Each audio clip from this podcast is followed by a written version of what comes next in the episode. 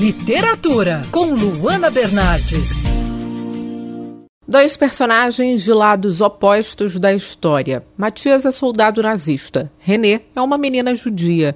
O encontro dos dois, que deveria terminar de forma trágica, seguindo a lógica da trama em plena Segunda Guerra Mundial, na verdade termina com uma conexão surpreendente.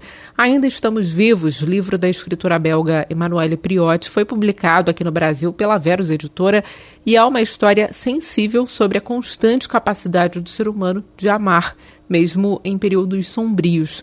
Matias não é uma boa pessoa, isso fica claro no trabalho, mas algo na menina judia ilumina uma parte da sua vida, algo que estava escondido dentro dele que nem mesmo o personagem conhecia. Essa conexão improvável é explorada ao longo da obra, que tem uma narrativa um tanto diferente. Como a autora é roteirista, o texto do livro segue uma dinâmica bem parecida com a do cinema.